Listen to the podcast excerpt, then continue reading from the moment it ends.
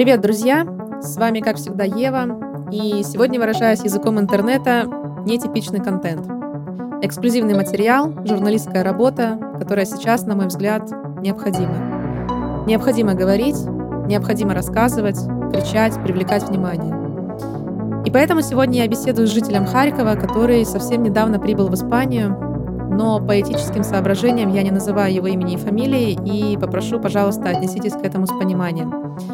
Постарайтесь не осуждать, попытайтесь понять.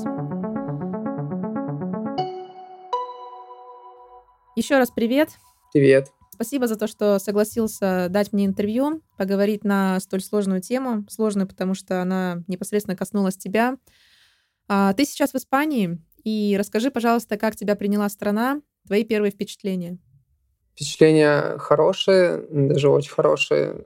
Страна мне нравится. Я никогда раньше не был здесь. Но пока я по большей части общаюсь э, с русскоязычным населением, в частности с тобой, э, и больше, наверное, изучаю страну через э, отголосок вот людей, которые в ней живут из нашей культуры, то есть это Россия, Украина, СНГ. Хорошо. А вспомни, пожалуйста, свое 24 февраля, как это было, где ты был.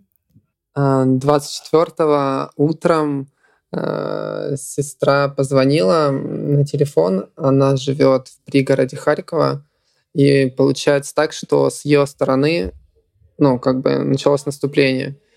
И если ночью я думал, что все будет ок, э, то есть все закончится каким-то чрезвычайным положением, там, и я думал, э, там, что как сохранить деньги, там, что может упасть курс валюты или что-то в таком духе, то есть какие-то такие далеко идущие вещи, то утром, когда она позвонила, э, я достаточно быстро начал принимать решение о том, что нужно уезжать. Ну вот. И моя первая мысль была Э, пойти снять деньги в банкоматах, потому что их не будет. Э, вот таким было, такое было утро. Скажи, пожалуйста, ты вот сказал о том, что э, я сразу принял решение о том, что нужно уезжать. У вас до этого, до 24 февраля, были какие-то настроения в обществе? Вы о чем-то догадывались? Или просто ты уже собирался куда-то переезжать, и вот подошел такой момент? То есть почему так быстро ты на это решился? А, решился действительно быстро, даже неожиданно для себя. Э, нет, настроения, вообще желания куда-то уезжать у меня не было. Э, были слухи, конечно, там меня предупреждали много раз, что вот будет война, там что что-то будет кошмарное. Но я как-то, ну я просто в это не верил, и я думал, что все обойдется, да и все, что это, ну как-то меня, короче говоря, не коснется лично, и угу. ну что все будет ок. Но угу когда вводили чрезвычайное положение, я даже думал, что может, ну, какой-то был негатив к власти, что вот, как-то душат, что что-то плохое происходит, что мне приходится как-то исследовать этот вопрос, как это меня коснется, а, что там может быть введен комендантский час или что-то типа такого а, что меня могут призвать в армию или, ну, вообще, то есть как это все будет происходить. А, вот об этом я думал. Я поняла. Э, на какой день Э, на какие сутки, то есть, начали осознавать, что все, началась война. А, я не знаю, что люди услышали снаряды, потому что, ну, мне, естественно, это трудно представить. Лучше ты об этом расскажи. То есть в какой момент началось вот все, вот прям полный капец, который сейчас происходит. Э, люди побежали в бомбоубежище, начали как-то сбегать. Вот когда пришло это осознание, паника началась? Тут мне немножко трудно сказать, потому что э, в этот день я э, чуть ли не пешком покинул Харьков. Так что здесь будет, ну, где-то вот в 7 утра, да, я узнал, я проснулся, я вышел на улицу, и mm-hmm. где-то в 12 часов утра я уже был на окраине Харькова и ловил попутку, чтобы уехать. Вот как. Да, то есть, получается, ты в самые первые сутки ты покинул город. Да, да, да. Угу. Давай здесь тоже подробнее, как это произошло. То есть ты поймал попутку, куда она ехала, твой маршрут? А, да, я выбрался на метро. А, метро э, первые несколько часов оно даже работало. А, после чего оно перестало работать, стало действовать как бомбоубежище. Там просто открыли краны с водой, и туда сошли все люди угу. и сидели там в метро. Вот.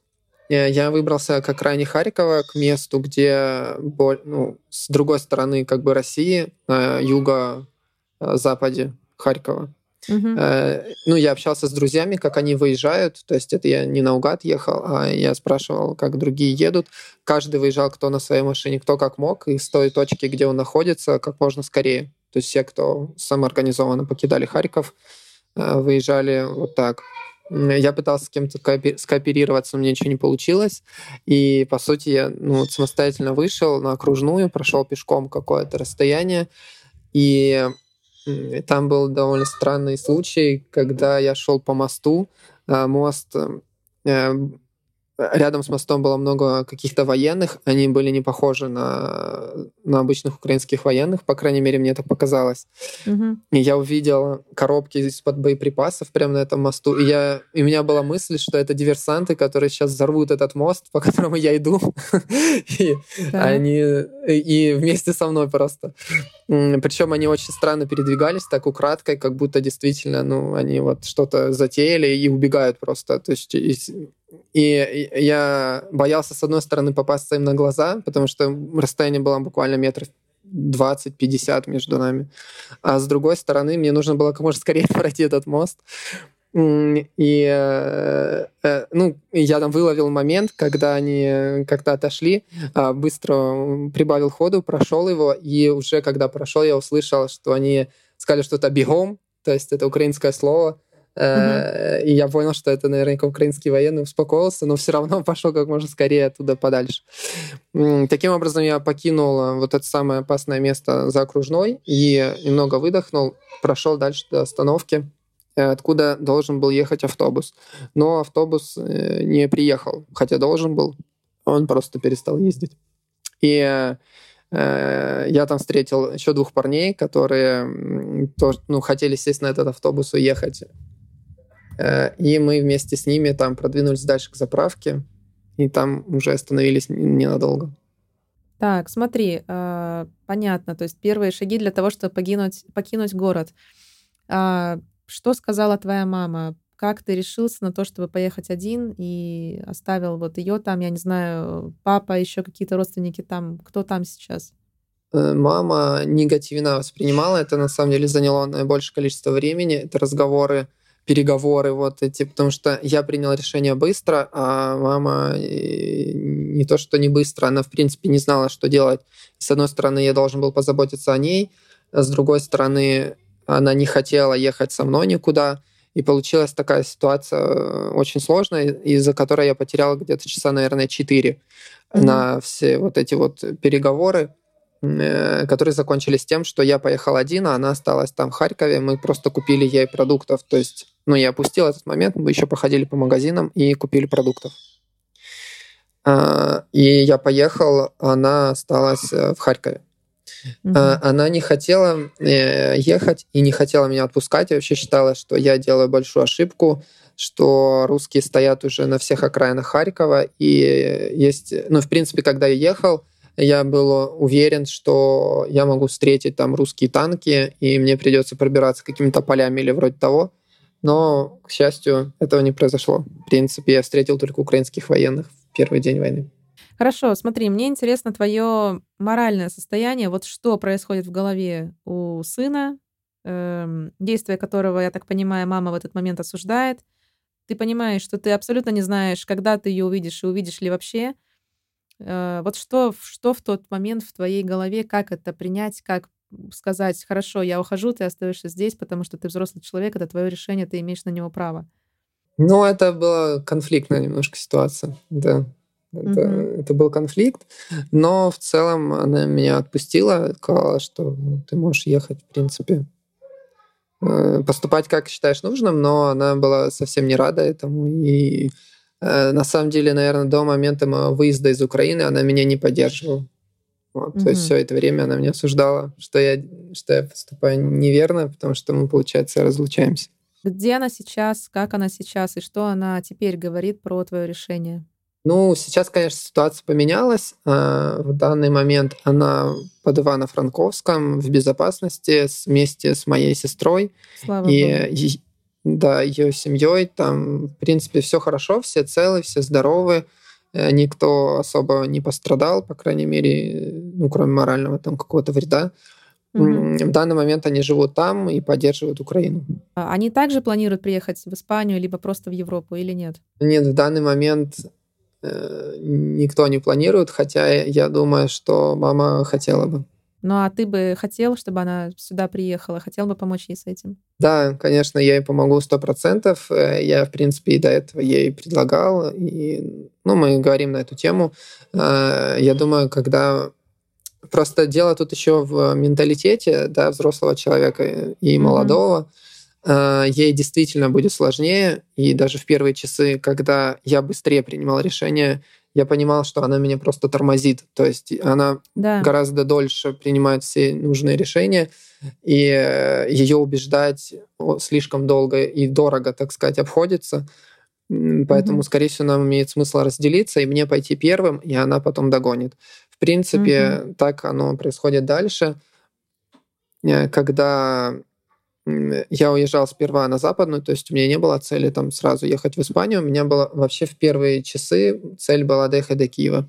Угу. А почему ты поставил себе такую цель? Давай поясним, чтобы было понятно. Да, давай. Эм, в принципе, моя логика была такая. Ночью, когда ложился спать, я думал, все закончится этим чрезвычайным положением, и я думал, что ну вот, теперь комендантский час или еще какие-то такие трудности. Утром я уже думал, что ну вот, это, наверное, будет в Харькове. То есть э, еще в 2014 году тут собирались сделать какой-то ХНР, э, какие-то такие волнения были, и я предполагал, что это коснется вот этого региона или ну, каких-то таких восточных, юго-восточных регионов, угу. и не будет полномасштабной войны уж точно. И моя цель была ехать в Киев, потому что там были друзья, потому что это центр Украины, ну, главный город, который будет защищать, с одной стороны, э, особо рьяно, а с другой стороны, наверное, Путин просто на это не пойдет, чтобы ну, лезть вообще туда. Mm-hmm. Потому что это уже совсем, наверное, другого формата конфликт. Вот, на который, наверное, совсем у него нет как бы сил там, может быть, или подготовки, или еще что-то. Мы сейчас видим, что, ну, во-первых, я абсолютно убеждена, что Украина победит в этой войне. А, победа, да, естественно, за ней. И не, это не только потому, что я поддерживаю Украину, я полностью на вашей стороне, но это еще и а, подтверждается фактами, да, цифрами, интервью, которые мы смотрим, слушаем, видим с вашими военными, с вашими начальниками, командирами, с президентом. То есть, ну, все к этому идет. И на самом деле, да, просто у российской армии у нее не хватит сил а, я уверена, что они не возьмут Киев а, ни за что на свете, но да, я понимаю, о чем ты говоришь. Хорошо. Смотри, что изменилось? Ты собирался в Киев. А, что было потом? Да, еще по пути в Киев, пока я ехал, выбирался, что это было долго. А, ну, собственно, на той заправке я просто встретил, я просто общался со всеми, и я поговорил с людьми, которые тоже выезжали. И э, мы сели к ним в машину и просто поехали в сторону Полтавы, потому что они тоже ехали в Полтаву. Uh, вот. Mm-hmm. И таким образом я доехал до Полтавы. Uh, пробка, пробка была огромная. То есть мы, мы нарушали там правила, ехали по встречке, объезжали, наверное, там тысячу машин, чтобы просто как-то проехать, хоть как-нибудь. Mm-hmm. И но это довольно такое было долго. Это было долго и при этом стрессово и опасно. Э, мы до... Э, ну, в конце концов, мы приехали, и когда вот я приехал уже до Полтавы, я понял, что мне уже пишут там друзья из Киева, что они сами уезжают из него, угу. потому что в пригородах там уже, ну, по какой-то причине, короче говоря, выезжают, я уже не помню. И я понял, что в Киев смысла нет ехать, более того, в него даже заезжать нельзя. То есть э, ну, ага, ну, не, вот нельзя как даже проездом через Киев, например, поехать на западную, потому что это слишком опасно. Можно застрять в пробку какую-то бесконечную или что-то типа того. Я поняла. Смотри, ты говоришь, мы ехали. Мы — это кто? А, ну, это я и попутчики, по большому счету. То есть я просто... То есть это незнакомые тебе люди? Да, ну, э, это незнакомые люди, но в этот момент какое-то чувство родства с каждым человеком, оно угу. особо сильно усилилось. И на самом деле я не ощущал вот этого, этой разницы между, например, общением с моими друзьями с, с сестрой, там, с мамой или с абсолютно незнакомым человеком, э, который я знаю там пять минут, если я с ним как-то вот идеологически близок, то мы чувствовали себя как одна семья. Я абсолютно понимаю то, о чем ты говоришь, даже не будучи там, но мне это очень близко, да, и сейчас в русскоязычном, скажем так, обществе, да, по крайней мере, здесь тоже чувствуется и происходит этот раскол. Да, то есть если совпадает идеология, например, моя и другого человека, то я понимаю, что да, я смогу общаться, даже просто на каком-то физическом уровне находиться рядом. Если же нет, то это просто вот, я, я не знаю, как это объяснить, но я просто даже не могу рядом с этими людьми находиться. Если вот они поддерживают политику Кремля, если они по какой-то причине считают, что там не война, а, прости господи, спецоперация, то есть, ну, короче, вот эти все тезисы. Да, какие-то да. фундаментальные вещи всплыли на первый план. Да, и э, сейчас тоже часто звучит это выражение, да, что слетели маски, и каждый показал свое истинное лицо. Это точно. Хорошо, получается, что вы ехали до Полтавы, и потом как?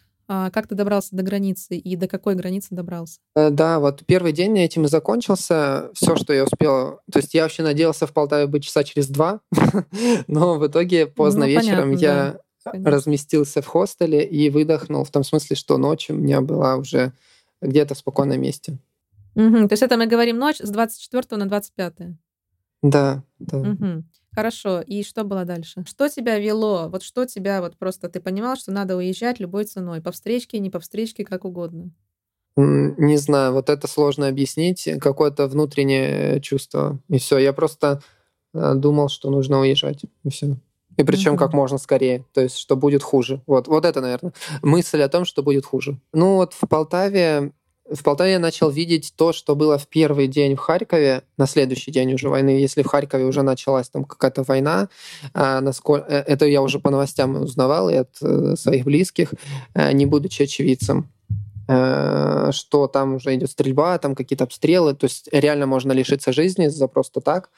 В Полтаве было похоже просто, то есть как-то люди немножко паникуют, но, в общем, находятся в неведении. То есть тоже нет никаких инструкций, никакой эвакуации, просто очереди в продуктовые, нет хлеба там, например, в магазинах, и mm-hmm. нет там денег в банкоматах, нет, ну, вот такого плана проблемы.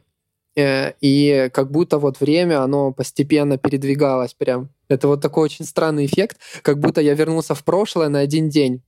Вот такое было ощущение. То есть да, это очень странно в том смысле, то есть у нас не отключали интернет, мы все разговаривали свободно, там работала связь, э, телефоны, все это работало, но банально Полтава, которая 200 километров от Харькова, жила мирной, спокойной жизнью, но типа да, вот в стране война, там надо запасаться продуктами. Тоже никто никуда не едет, все спокойны, в отеле даже места есть. То есть, да, мало, их мало, там все такое, куча харьковчан приехала в Полтаву, но при этом я остановился в обычном хостеле как турист вообще практически. Mm-hmm. Ну вот. Mm-hmm. И это такой вот забавный эффект был. И с другой стороны, он и на меня как-то странно повлиял, в том смысле, что я остался там на день, и потом я подумал, а можно остаться еще на денек и вообще посмотреть за развитием ситуации, потому что здесь спокойно, тихо, мне ничего не угрожает на самом деле. И, а что будет дальше? Ну, ну когда я поеду э, дальше, я не знаю. И опять-таки риск э, попасть в беду в дороге, он гораздо выше, чем здесь.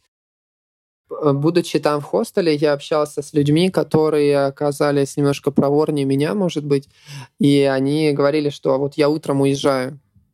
Э, и эти мысли, ну и в частности эти разговоры, то есть эм, появился такой эффект какого-то коллективного сознания.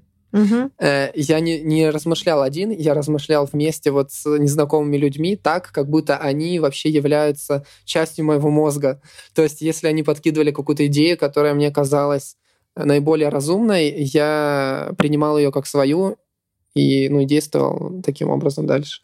И вот когда одна девушка с дочерью, она сказала, что она собирается дальше, э, я подумала, почему тогда я остаюсь. То есть да, тут хорошо, спокойно, но раз она собирается дальше, мне показалась ее идея правильной. Угу. То есть опять тебя повел какой-то внутренний голос, и куда вы отправились? Она, получается, опередила меня на вот этот день, на, на где-то на полдня, пока я там раздумывал, э, нужно куда-то мне ехать или нет. Э, она уже поехала, и, и э, я просто поехал по тому же маршруту. Это по центральной Украине, там город Крапивницкий угу. под Киевом, получается. Вот. Угу. Поняла, да. И э, я проехал несколько городов вот таким образом.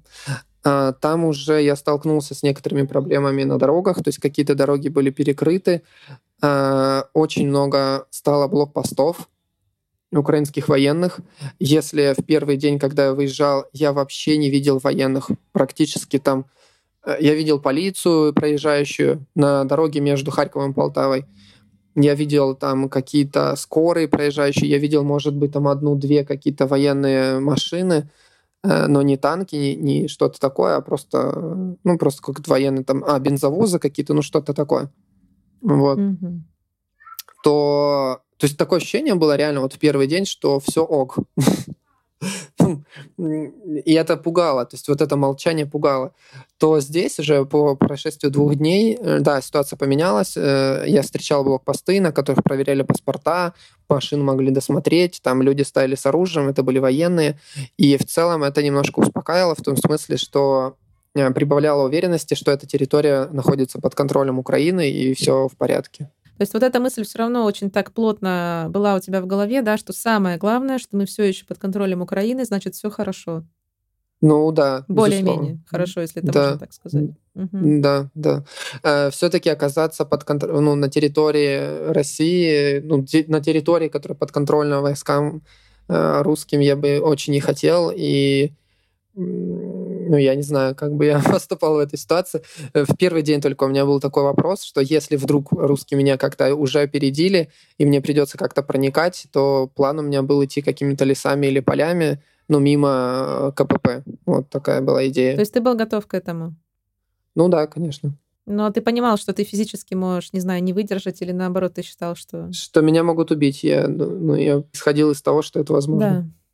Да. Угу. То есть ты осознавал это. Ну да. Но это, в принципе, не единственный раз, когда меня могли убить, поэтому это не самое было страшно.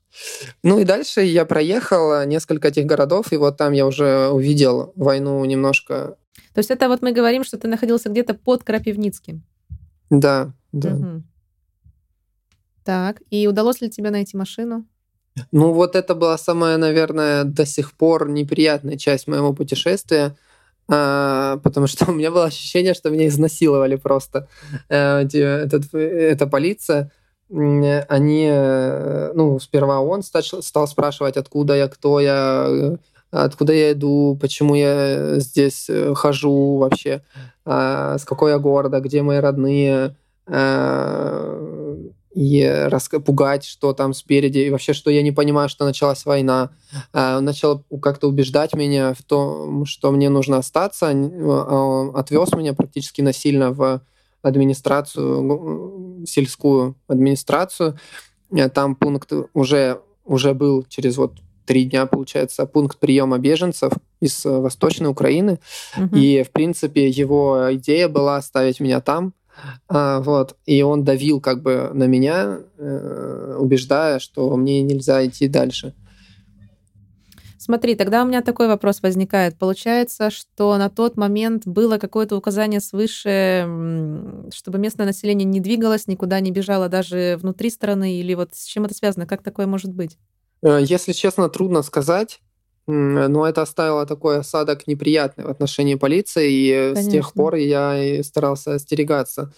Эм, я думаю, указаний никакого нет и не было, но люди были настолько напуганы. Вот просто это же еще деревня. Нужно понимать, что я сам вырос в городе, и у меня менталитет, наверное, городского человека, где всем плюс-минус все равно, что делает другой человек. Ну да. Э, и в деревне, насколько я понимаю, менталитет немножко такой, что если тут есть какой-то не местный, который что-то делает, то нужно как минимум узнать, что он делает, а лучше, чтобы он делал то, чего хотят все остальные. Ну, то есть такая более коллективная, что ли, какая-то история. И этот полицейский, хотя он внушал доверие, и это меня как раз смутило больше всего, что это был не какой-то вот этот старый э, волк, а вполне современный такой молодой человек, который ну, сильный духом, там, правильный, э, правильно воспитанный, все такое, а, он был тоже так напуган вот этой историей, видимо, про каких-то там диверсантов, которые высадились э, спереди где-то, угу. что он стал подозревать меня, и как-то он очень уж строго, сурово ко мне отнесся, и впоследствии там не извинился ничего, и это меня, конечно, несколько смутило. Ну вот. Ну, там история была в том, что он стал там ковырять документы, э, спрашивать, э, почему у меня нет печати на фотографии, хотя она была. Э, то есть как-то стал спрашивать, откуда я взял паспорт свой. О боже. Да. А нет ли у меня баллончиков с краской в портфеле. То есть он был абсолютно уверен, что я диверсант. Ну вот, и где-то несколько часов я доказывал, что это не так, и вот, этот, э, вот это оправдание, э, постоянно оправдал его. Э, это было mm-hmm. довольно, ну, морально такое довольно тяжелое испытание. Там вплоть до того, что он залез эм, фотографии в телефоне, я ему объяснял, что это за фотографии, ну, что у меня за приложение в телефоне, просто каждое. И вот так. Смотри, тогда здесь у меня вот возникает два вопроса сразу. А, насколько я понимаю, ну здесь, по крайней мере, мы, да, не находясь далеко от войны, от военных действий, мы считали, что смотря там уже ставшие мемом, да, это поляница, то есть что достаточно было просто перейти на украинский язык, и, в принципе, на этом все доказательства заканчиваются. Свой есть свой. Нет, Вот нет, почему не сработал так, это мой первый вопрос. А второй вопрос, э, почему ты позволял смотреть свой телефон, то есть ты не апеллировал ни к закону, ни к какому-то здравому смыслу, или это было бесполезно в этой ситуации? Вот эм, как раз я себя не могу простить, как раз за твой вопрос э, второй. Почему я себя не защищал? Э, я испугался, то есть он сказал, что спереди высадились э, десантники, и они, э, ну, и, я, и меня просто убьют, если я продолжу свой путь. Э, это меня как бы сбило, и, и я не понял, что мне делать дальше. То есть я опять нуждался вот в этом коллективном каком-то общении, что принять какое-то решение, как быть дальше. То есть я в себе усомнился. Я подумал, mm-hmm. может быть, действительно мне стоит остановиться э, здесь хотя бы на ночь, ну, в этой сельской администрации, потому что там размещают беженцев, там можно переночевать, поесть, там, ну, что-то типа такого. И он вроде как бы был на моей стороне, вроде как. Но с другой стороны, э, он подозревал меня в том, что я диверсант, и там украинская мова, на яку я вільно переходжу, э, мне никак не mm-hmm. помогла. Более того, мне не помог ни паспорт, ни объяснение всех вещей, которые у меня есть э, с собой, а это всего-то там ноутбук и портфель, рюкзак с личными вещами. Вот. И, то есть я думаю, что э, страх, который вот царил в этом селе, он был настолько силен, что он победил всех этих жителей, и они просто боялись какой-то неведомой чумы, то есть какого-то неведомого диверсанта с баллончиком, который разрисует там метки для ракет. Mm-hmm. И, и этот страх был настолько силен, что он проник и в меня. На, как, и на несколько часов я, получается, был им парализован. Ну и дальше я доехал до Винницы. Там я подумал, в принципе, что вообще я в дороге думал, что делать дальше, а, потому что, ну, вообще какого-то плана, вот план, он нарисовался прямо в дороге. И он менялся, наверное, раз 20 за, все, за все время. И э, вот просто ед... и когда я ехал уже в автобусе, потому что где-то это были попутки, где-то это были автобусы, и когда я ехал в автобусе, я дальше прорисовывал план, и я созвонился с сестрой, с э, близкими, с друзьями, которые выехали из Киева, куда они поехали и что. И подумал, что, наверное, я не поеду ни к друзьям, никому, и попробую поехать туда, куда я просто считаю нужным. И ближайшим оказалось, э, ну, так как я возле Винницы, то, что для меня ближайшее место какое-то тихое, спокойное, я подумал, что это что-нибудь на границе с другой страной, и ближайшим оказался Могилев-Подольский. Угу. Это граница с Молдавией. Да, Винницкая область. Закон уже вышел о том, что не выпускать всех 18+, там что-то такое. А, но он вот включался в действие как-то постепенно, то есть не так, не одним прям днем. Да, что не выпускают как бы мужчин, ну, призывного возраста, да, то есть те, кто в состоянии да. взять оружие в руки. Так, и ты говоришь о том, что сначала не было такого, что прям всех мы не выпускаем, да, то есть были какие-то варианты пройти, Были поблажки. Так. Были да, поблажки. были. Угу. Причем это не коррупция, я не про это говорю, а именно вот какой-то человеческий фактор, я бы так сказал. А, приведи какие-то вот примеры. Это очень интересно, потому что никто из нас опять-таки не знает, как на самом деле там. Вот расскажи, как это было. Не знаю, мне просто не хочется как-то очернить, может быть, да, вот тех людей, которые там работают, но это они проявляли свое э, чисто, ну, какое-то чистое сердце, да, и входили в положение, когда это была семья, и это был муж, который обеспечивает семью, и там, получается, жена оставалась без денег. Mm-hmm. И, ну, вот какая-то такая была ситуация на моих глазах, которая развернулась, и, э, ну, мужчину пропустили якобы для того, чтобы передать деньги, и он прошел через украинскую таможню, чтобы передать деньги своей жене. Э, ну, и чем это закончилось, я не знаю. Может ну. быть, он вернулся обратно. Угу. Скорее вот, всего, но... нет, конечно, мы понимаем это. Ну, мне тоже так кажется. Да. я не знаю, этого я не видел, но вот такая была ситуация. И буквально через два дня, то есть когда я снова пришел э, на таможню, немножко уже э, освоившись в Могилеве, собрав какие-то данные вообще о ситуации в стране, и будучи уже готовым переходить границу, потому что до этого я не был готов, я просто приехал в Могилев рядом границы, чтобы, если что, ее перейти. Э, то тут я уже был готов, и оказалось, что все, там очень много украинских военных, э, система уже очень строгая, людей водят группами, э, и контроль суровый, уже суровый, четкий, 18 плюс, доказывай, почему тебя нужно пропустить, если ты парень. Угу. А какие были варианты, почему можно пропустить? Что, какие были причины? Э, я изучил причины. Это первое, это инвалидность первой второй группы, самый, mm-hmm. наверное, популярный вариант. То есть по такому варианту выехал один мой знакомый. У него, ну, грубо говоря, у него белый билет, вот абсолютно белый. То есть когда mm-hmm. человек вообще не способен каким-то образом воевать, mm-hmm. не может быть призван в армию вообще. Э, таких людей очень мало, там перечень болезней, которые подходят под это, очень какой-то сжатый, и, ну, в общем, вариант такой редкий. Другой вариант — это трое детей, если у семьи трое детей, то считается многодетной семьей, и мужчина может проехать.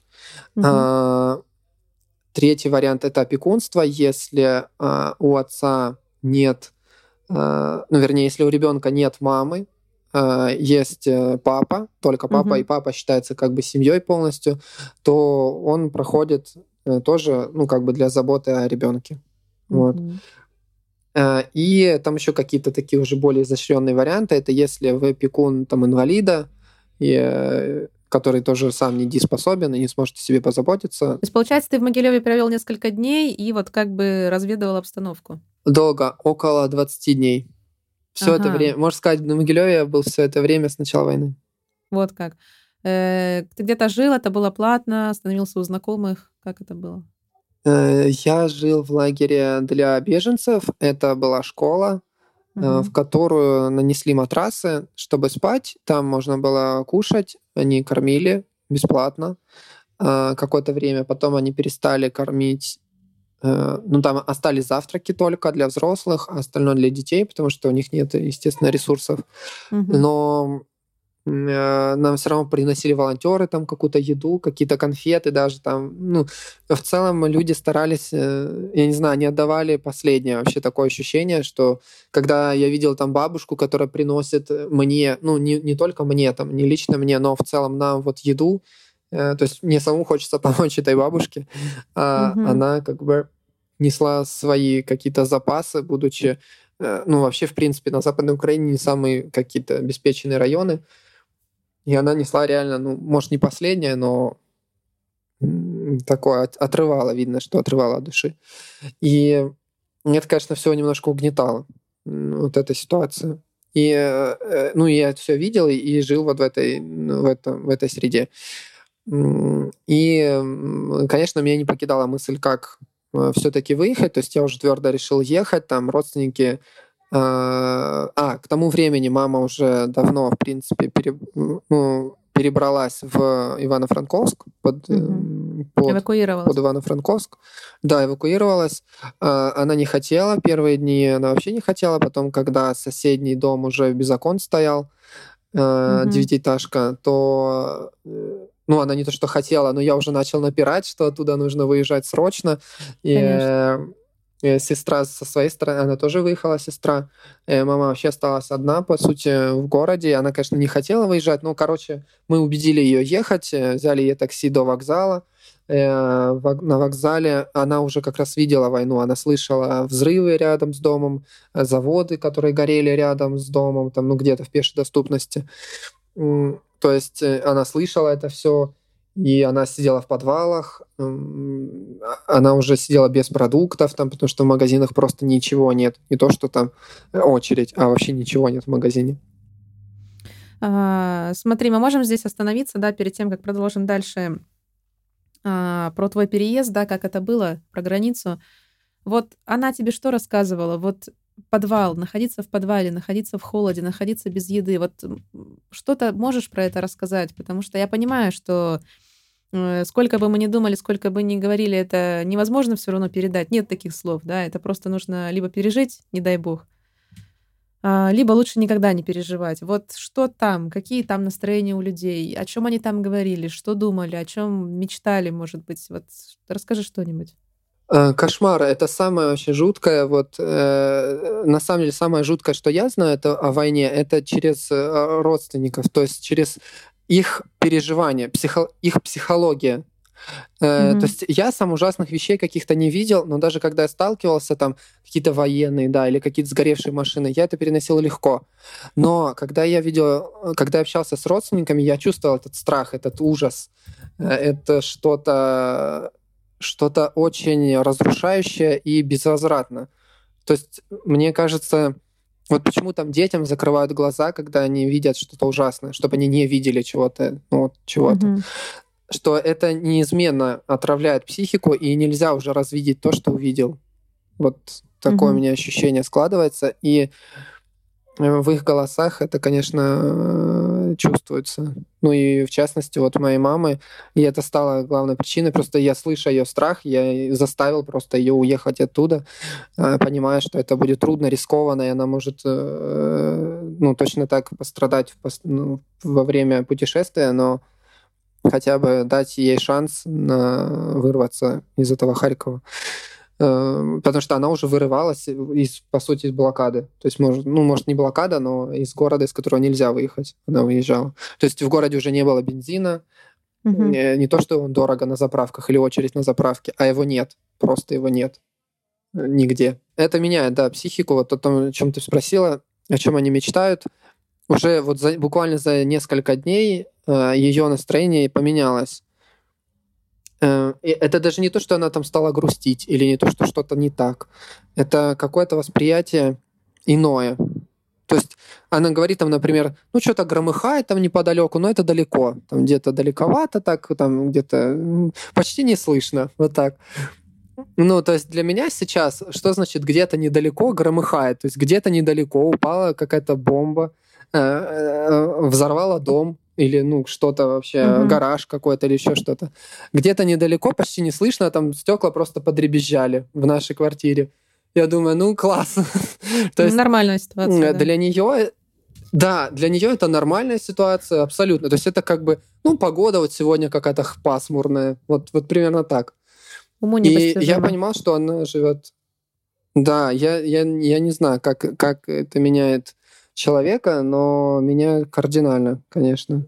И вот какая-то ценность жизни снижается. Я звонил другим своим родственникам, и они говорили о том, что их дом треснул напополам. Господи. Вот.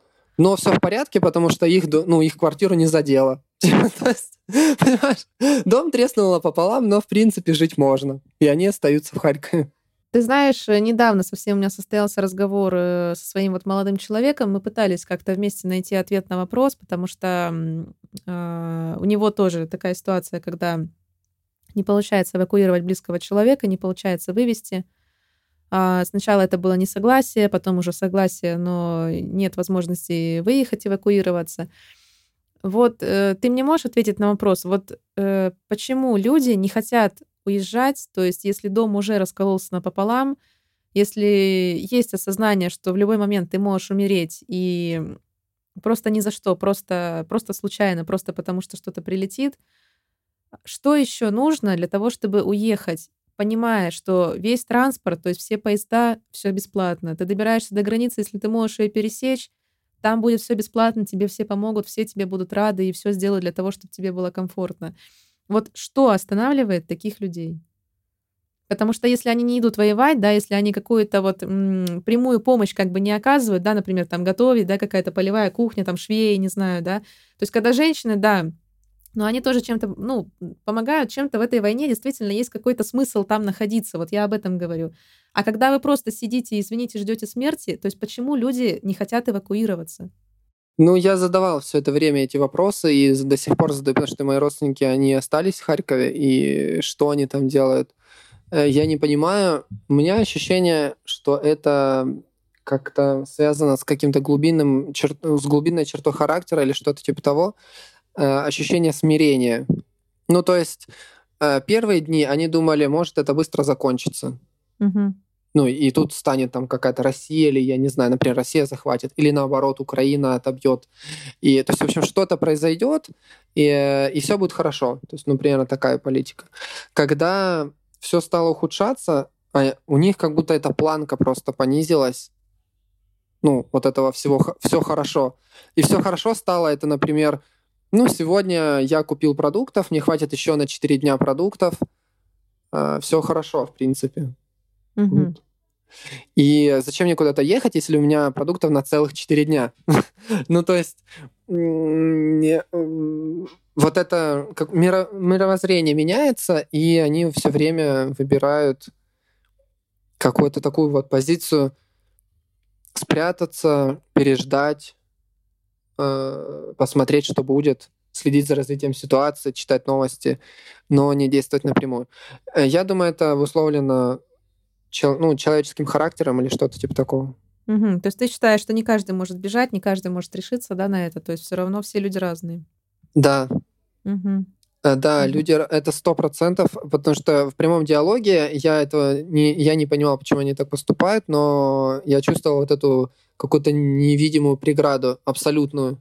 Э, то есть их можно только заставить, вот просто взять за шиворот и прям передвинуть. Да. Тогда да. Но если этого не, но сами они не смогут. Вот. И моя мама, например, она наполовину была такой. То есть э, я дал ей толчок, и дальше она, в принципе, двигалась уже. Э, ну, и она и сама хотела. Видно mm-hmm. было, что она хочет. Mm-hmm. Э, и таких людей, я думаю, можно вытащить. То есть есть люди, которым можно помочь. Э, и просто нужно им как-то убедить их, что все будет хорошо, что есть там, бесп... ну, что вам помогут, что бесплатно дадут то-то, то-то, то-то.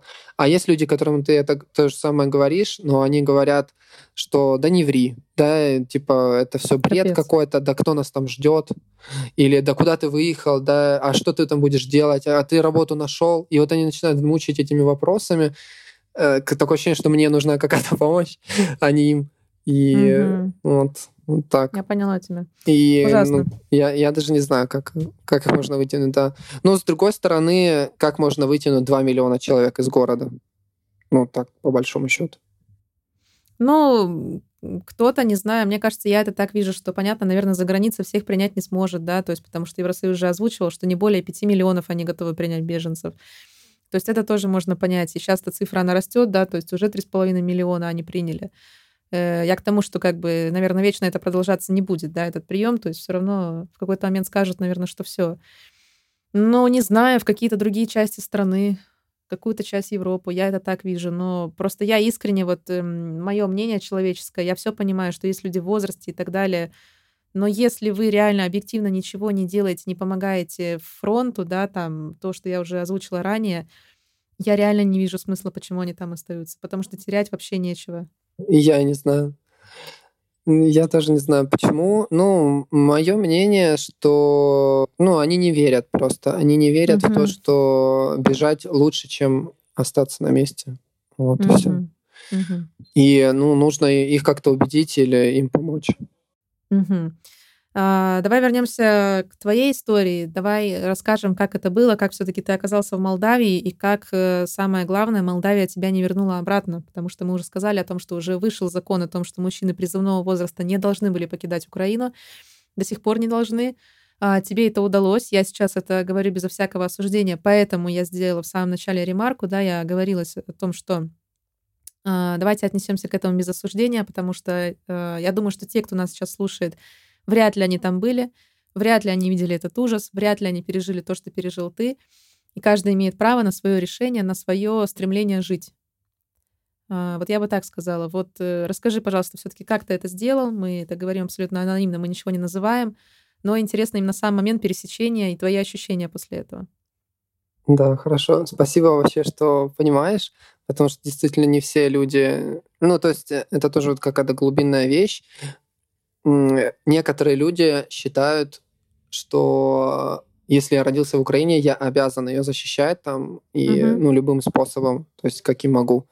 А, и дело не в том, что я не могу действительно этого сделать, я действительно мог бы, хотя у меня есть там болезнь, благодаря которой я не служил в армии uh-huh. и из-за которой я там меня не, мог, не могут призвать, но и выпускать тоже не выпускали. Э, вот. И Э, ну, в принципе, следуя вот такой вере, что я могу быть полезным все равно, я, наверное, мог бы там как-то или за компьютером, не знаю, заниматься какой-то волонтерской деятельностью, да, помогать военным, mm-hmm. как-то там э, перевозить, координировать действия, что-то в таком духе, э, организовывать сборы или распространять информацию в интернете, что-то в таком духе. Но не знаю, внутреннее просто ощущение, что это неправильно, что в принципе я не знаю, я не хочу просто воевать, вообще участвовать в этом в этой вакханалии, которая, на мой взгляд, является просто какой-то вообще сумасшедшим домом каким-то. То есть для меня это какой-то страшный сон, который я бы хотел игнорировать. Вот и все. И мне бы хотелось, чтобы в Украине в данный момент не осталось ни одного вообще живого человека, кроме того, кто готов и хочет сражаться. Uh-huh. и кто и кто будет сражаться. И, соответственно, с другой стороны, э, ну, со стороны России тоже, чтобы приезжали только те люди, которые хотят сражаться, а не тех, которых заставили, или да. обманом, или еще каким-то образом, которые оказались в Украине и потом и просто выполняют приказ, а такие наверняка есть. И ну вот я бы я вообще не хочу развивать этот конфликт, потому что э, я с теплом отношусь в целом к русской культуре, к русским. Угу у меня родственники живут в России, и как бы там что ни говорили, я не могу разорвать себя на две части и решить, что вот да, я отказываюсь там от, э, от России. То есть я, я ненавижу Путина, я не поддерживаю это, но угу. я не могу, например, убивать русских или способствовать тому, чтобы их убивали. Вот, ну, вот, на мой взгляд, это то же самое, что убивать самого себя. В какой-то момент я вот э, просто думал э, обо всем этом, о политической ситуации, что, находясь в Украине, рано или поздно я должен стать на ее защиту. То есть здесь нет какой-то другой опции. Если я в Украине, я обязан ее защищать. Ну вот. И так как я не хотел ну вот как-то внутренне не хотел участвовать в этом конфликте, я понял, что я, значит, я обязан э, покинуть Украину. То есть я, я даже не то, что я убегаю из нее, я вот прям обязан ее покинуть, то есть чтобы не быть в этой среде и не вносить какой-то может быть, разлад в настроении ну, людей, да, с которыми я общаюсь, э, своей даже подсознательной мыслью. То есть, если я им не говорю прямо, что я хочу покинуть Украину, но когда я говорю с девушкой, которая там волонтерка, которая помогает украинским военным, то, конечно, она, наверное, ожидает, что я тоже буду помогать mm-hmm. украинским военным или сам стану военным. И вот это, ну, немножко получалось, что я в другом лагере, и мне самому от этого было плохо. Вот. То есть вся Украина действительно сейчас едина, а действительно все украинцы объединяются, и объединяются они в одном единственном русле, э, ну, оборона своей страны. Да. И мне кажется, все... И я обязан был. То есть у меня получилось два выбора. Либо бороться, либо бежать. Ну, либо третий, вот этот стоять на месте, который я не рассматривал. И прятаться где-то. Ну, то есть уже либо, то, либо бороться, либо бежать. И я выбрал бежать. Э, и стал искать способы. Да. Ну, вот так. Угу. Как это получилось? Я решил, что я просто переплыву Днестр на самостоятельно, самоорганизую переправу. В частности, вот какие, какие были проблемы, это там купить лодку. Если в мирное время я могу просто зайти в магазин и купить лодку, ну, что тут такого? Ну, купил uh-huh. все лодку, это же законно, все в порядке. То здесь, э, я не знаю, как было бы, но я так, я верил в то, что если я просто скажу в магазине продавцу, потому что я хочу купить лодку, он меня тут же сдаст, как в Советском Союзе, мне сошлют какой-то концлагерь, и я буду там рубить лес. О, или меня отправят на передовую. Я искренне в это верил, то есть сейчас это звучит как шутка, но тогда я опасался, что это просто произойдет. То есть угу. просто продавец эм, скажет, да-да, сейчас я посмотрю и сдаст меня в полицию. И все. И меня, и меня спросят, а почему ты хочешь купить лодку? И что им отвечу? Ну вот. Даже не знаю. Ну, да. да. Вот это, вот этот, это, эти вопросы не вставали, и э, поэтому я понял, что, ну, я просто обходил магазин, то есть я заходил в магазин в Могилеве, Э, аккуратно спрашивала, что у вас есть, есть ли у вас ружья. То есть просто я пытался вывести человека на разговор, как-то исследовать, как-то невзначай бросить про лодку и по его реакции понять, можно ли с ним работать. Угу. Но в итоге в Могилеве я так и не рискнул. Ну да. И, и я поехал в Винницу и стал покупать лодку там. Э, там э, я тоже преодолевал вот этот страх того, что ну, что люди не поймут. И они действительно не понимали. То есть продавец в Виннице меня спросил, вот это тебе сейчас понадобилась лодка? Это, это он так спросил. Угу. То есть зачем, ну, он, эм, он не понял, что я хочу сделать, как мне кажется, но он понял, что я хочу сделать что-то, что не поможет армии в данный момент времени, например. Угу. И вот все, то есть как будто вот это коллективное сознание, оно разрослось на всю-всю Украину, и в принципе, отклоняться даже немножко от этого курса, э, это уже немного, ну, это не то, что там подозрительно, но это странно. То есть и к любым странностям стали относиться гораздо более сурово как-то. Вот. Но продали и... лодку. Да, я стал, э, я стал общаться с эм, продавцом, она там, э, лодки оказались дорогими, я стал говорить насчет БУ, короче говоря, я нашел бэушную лодку, а, э, договорился там, чтобы ее забрать, там дальше я решал просто какие-то насущные вопросы, потому что она оказалась без футляра, без ничего, ну и вести ее я не мог, потому что у меня есть машины, э, как-то незаметно. А в машине она у него лежала просто как огромная лодка, и все, и неси ее. вот. И, очевидно, это было слишком заметно. Мы, ну, я придумывал, как ее упаковать, э, попросил его, там, чтобы он занес ее. Мы, короче, разогрели, упаковали в э, футляр, в сумку большую, чтобы это было незаметно. Я перевез ее обратно в Могилев, тоже боясь за то, что меня досмотрят, потому что мы проходим большое количество блокпостов между Винницей и Могилевым, и э, там паспортный контроль, и, в принципе, нет никаких проблем спросить, а что вы везете, если они что-то заподозрят. И постоянно этот страх, что да, что-то, ну, что что-то пойдет не так, он присутствовал все время. Mm-hmm. И я привез свою лодку, привез там другие вещи, там весла, все остальное, и стал готовиться к переправе. Э, нашел, где я могу остановиться поближе к реке, чтобы понаблюдать за ней. И я нашел, мне удалось договориться там с дедушкой, который он был не в курсе, что я вообще хочу сделать. Я просто сказал, что мне негде жить, и я хочу пожить у него там в комнате. И он меня там разместил, и получилось, что я жил с видом на Днестр. Mm-hmm. То есть для меня это было вообще просто как люкс пятизвездочный. Могу представить, да. Ну да, вот. И, ну, и там я уже стал более так основательно готовиться. То есть все, что мне нужно, подготовил вещи, э, подготовил лодку, э, пущу там детали, ну, короче говоря, она была еще пробита, мне понадобилось все подклеивать. Ну, то есть какие-то вот просто такие обычные, в мирное время обычные вещи, они были сложно решаемы, потому что, ну, банально, в мирное время мог бы заказать лодку через интернет, да, а сейчас а сейчас не мог.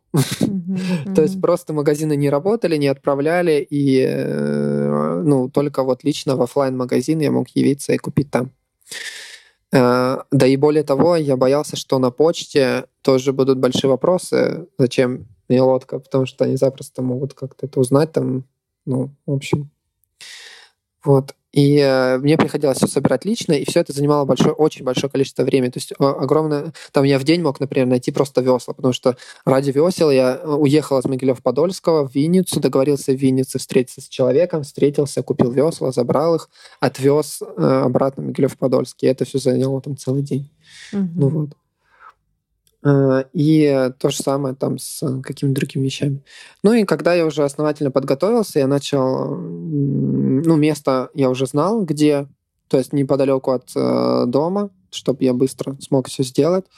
И когда однажды, когда дедушка этот ушел, э, я решил проверить свою лодку, надуть ее и оставить на ночь, ну, где-то надуть заранее, потому что вот, например, о страхе.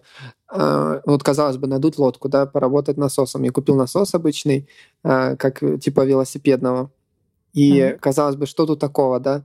Но когда я впервые ночью вышел, чтобы просто разведать как бы обстановку и подумать о том, как пересекать э, реку ночью, я заметил, что в деревне очень-очень-очень тихо.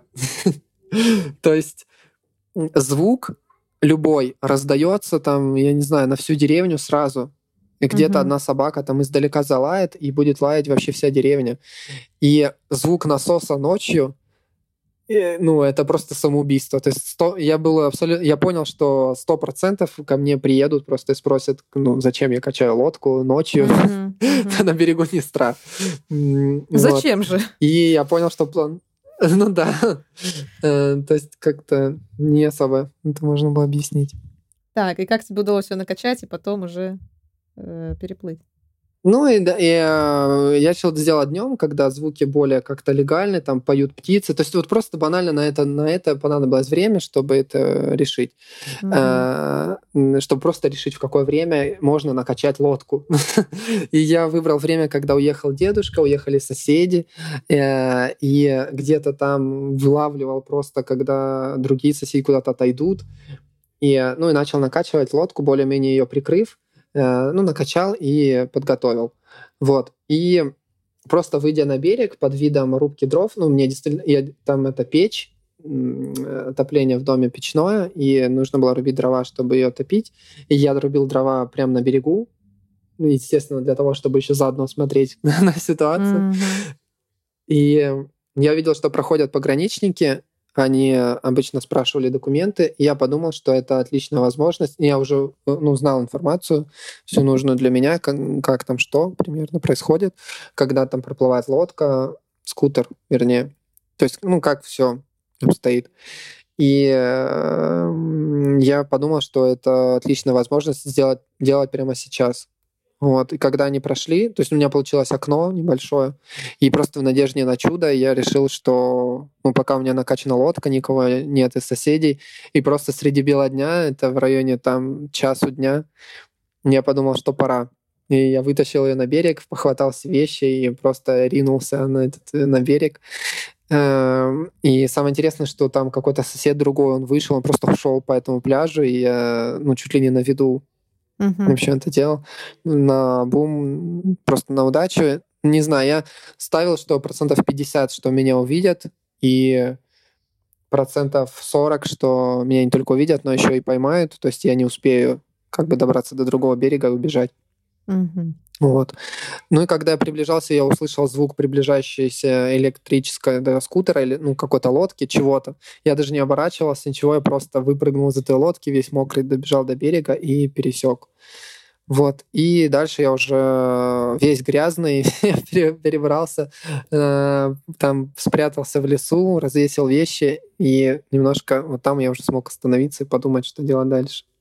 Слушай, я даже не знаю, что сейчас сказать. Нужно какое-то прилагательное нужно сказать удивительно, невероятно, но я даже не знаю, какое подобрать слово. Я э, уже говорила тебе эту фразу, что я, когда это слушаю, мне я не могу осознать, что я слушаю не пересказ книги про Тома Сойера, а я слушаю то, что произошло, происходит, да, в 2022 году. Это реальный живой человек, я его знаю, и вот он мне говорит об этом. И это не сказка, это не вымысел. Я не знаю, я, я не могу это осознать, не могу себе представить, как это, но Но то, что ты сделал, то, что тебе удалось, это, конечно, это, это невероятно. Ну, во-первых, огромная такая работа. Я не могу это назвать по-другому, как а, восхищает просто твое желание жить и быть свободным. Ну вот я бы, наверное, это так назвала. Ну, мне, это мне приятно, что... Удивительно. Что ты разделяешь вообще. Потому что мне очень мало людей, которые вот разделили как-то мою позицию и желание жить. Вот действительно это желание жить, которое меня двигало. Это просто желание жить, да. Вдохновляла действительно книга Тома Сойера, э, книга «Жага до життя», Джека Лондона, книга Робинзона Круза. Ну вот когда я это все делал, я думал, что делали они. Вот это так mm-hmm. происходило. Потому что я поняла, что я не могу толком ни с кем посоветоваться, либо они, люди не знают, либо я боюсь с ними об этом говорить, там с какими-то рыбаками местными и так далее. И мне приходилось действительно использовать такой опыт книжек, детских книжек. Mm-hmm. Удивительно. Хорошо, ну и завершая, скажем так, вот эту такую самую авантюрную, самую острую часть твоей истории, а, как тебя приняла Молдавия, как ты в итоге добрался до, я так понимаю, Евросоюза, до Румынии, наверное, потом, да? И потом уже был самолет на Испанию. Но вот меня интересует этот момент. Там уже все понятно, а вот именно отношение молдаван, э, отношение как к предателю, как, не знаю, к бегущему с корабля, или что было, какая была реакция? Как только я попал в Молдавию, ну, как только попал, еще нет, но когда вот обсох, оделся, я был грязный весь, и мне понадобилось где-то поменять вещи, чтобы я не выглядел как бездомный какой-то, или как человек, который явно только что переплыл реку. Э, я пошел в ближайший магазин, э, ну, я стал искать на карте магазины, спрашивать людей, благо все в Молдавии говорят на русском, и мне было легко, потому что я, не, я плохо знаю английский, и тем более я не знаю там румынского. Эм, я стал общаться да, с населением, ну, где можно купить одежду, и э, мне подсказали, зашел в магазин, и мне с радостью, ну, не то, что с радостью, но помогли, в принципе, поняли. То есть никакого отношения как к предателю не было. Я заметил, что мне хотят помочь. Вот я бы так сказал это угу. сразу. Угу. В магазине, в первом магазине, в который я зашел, это был продуктовый. Я спросил, могу ли я расплатиться картой. Там женщина ответила, что э, тут только терминал, и, ну, что нет терминала, только наличные, и у меня, естественно, не было молдавских лей. Э, и она мне дала воду просто бесплатно, которую я хотел купить. Сказала, что да, просто бери так. Вот, вот такое было отношение. И она позв... Более того, она позвонила в другой магазин, в соседний, и спросила, есть ли у них терминал. То есть ну, люди сразу начали помогать, и когда э, я словил попутку, тоже без проблем каких-то, хотя в мирное время, наверное, это было бы сложнее гораздо. И э, человек остановился, несмотря что был весь грязный, я сел к нему в машину, э, он сказал, ничего страшного, и довез меня до центра, то есть уже по ту сторону, получается, границы угу. где я пошел к волонтерам и э, а, ну я уже переоделся, да, в, в магазине одежды я там купил одежду, более-менее уже выглядел более-менее, но все равно ужасно. Ну, и, да.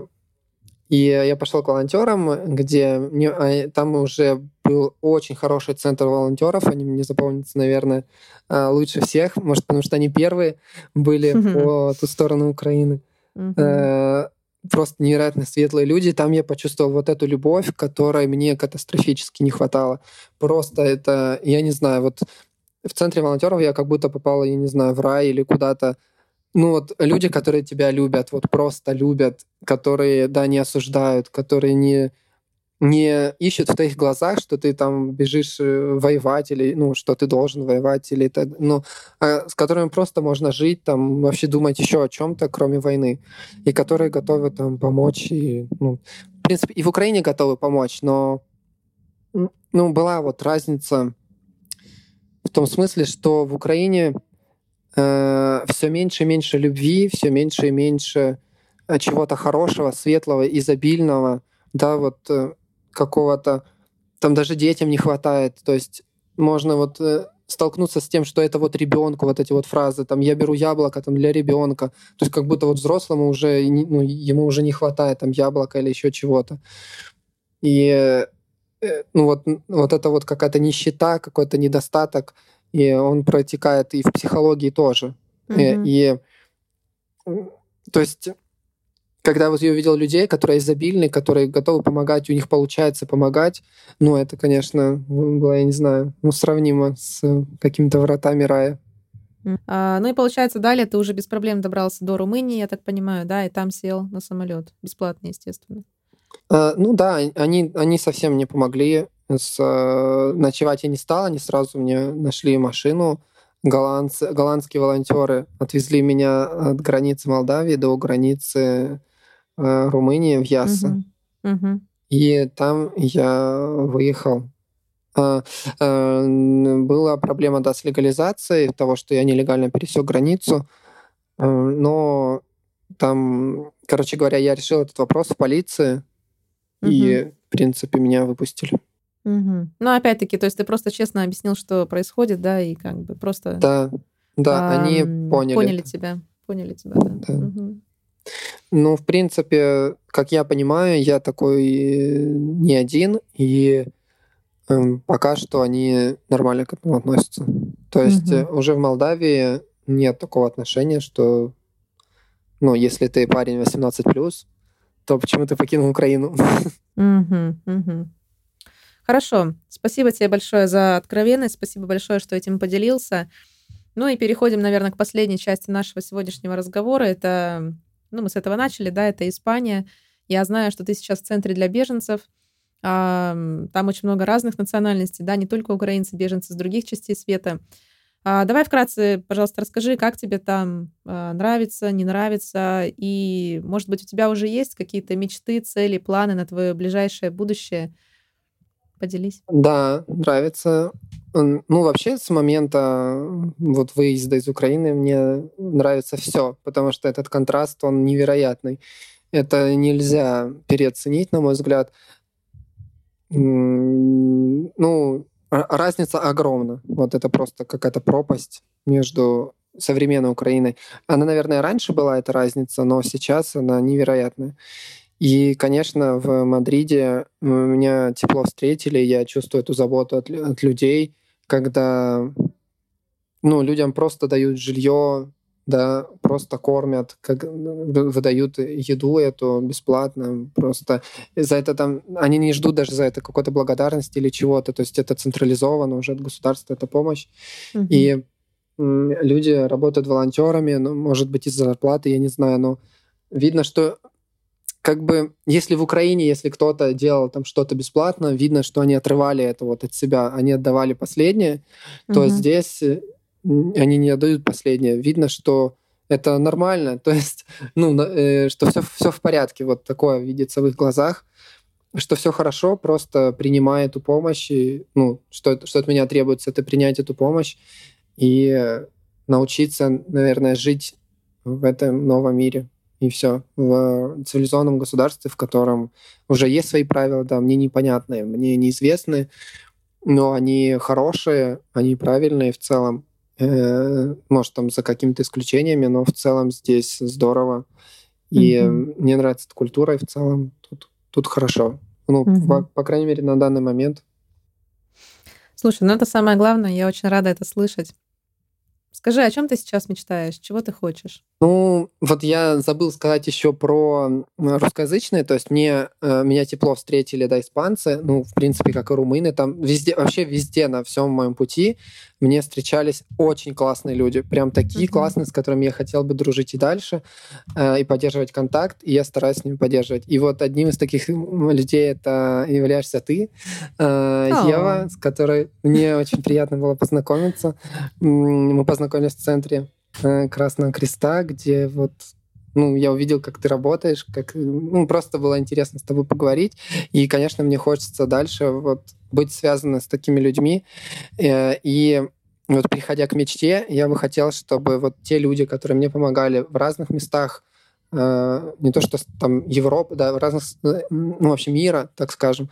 Uh-huh. Это и Молдавии, в Румынии, и мои какие-то друзья, которые находятся за пределами вообще Европы, которые поддерживали, помогали, наверное, моя мечта в том, чтобы вот красивые, прекрасные люди объединились и создали новый мир, в котором не будет войн, не будет вообще мы не, мы не сможем опуститься вот до этого уровня, до которого uh-huh. сейчас опустилась Украина, Россия. Э, ну, на мой взгляд, по вине конкретного человека, который сидит в Кремле.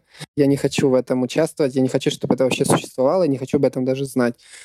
И моя mm-hmm. мечта, чтобы об этом никто не знал, и для нас всех этот страшный сон закончился, и мы стали строить э, новый прекрасный мир, в котором будет место всем, и э, вне зависимости от национальности, веры, нации, я не знаю, чего там, расы, и как мы еще там поделим друг друга э, на, на какие лагеря, чтобы всем было уютно, комфортно, как это сейчас делают европейцы.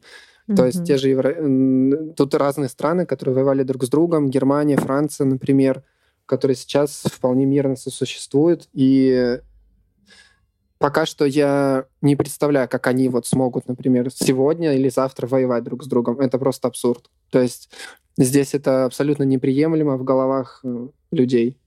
Поняла тебя. Скажи, пожалуйста, планируешь ли возвращаться в Украину, когда война закончится? И верим, что в самое-самое ближайшее время. Ну, в ближайшее время точно нет, потому что даже если война закончится, в Украине будет э, ну, не то, что опасно находиться, но нежелательно находиться.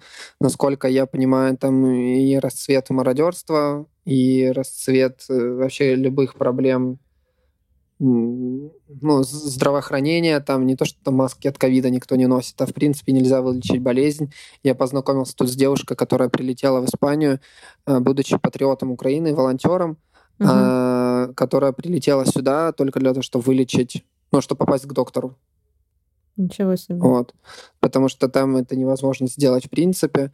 Ну, вот, у нее есть такие возможности, но она хочет вернуться или, не знаю, ну, в общем, по каким-то своим причинам она думает вот о возвращении. Но я, наверное, не готов на вот такие жертвы какие-то. Э, и я пока не представляю, как можно жить в Украине нормально. То есть, угу. в моем понимании, нормальной жизни там пока нет.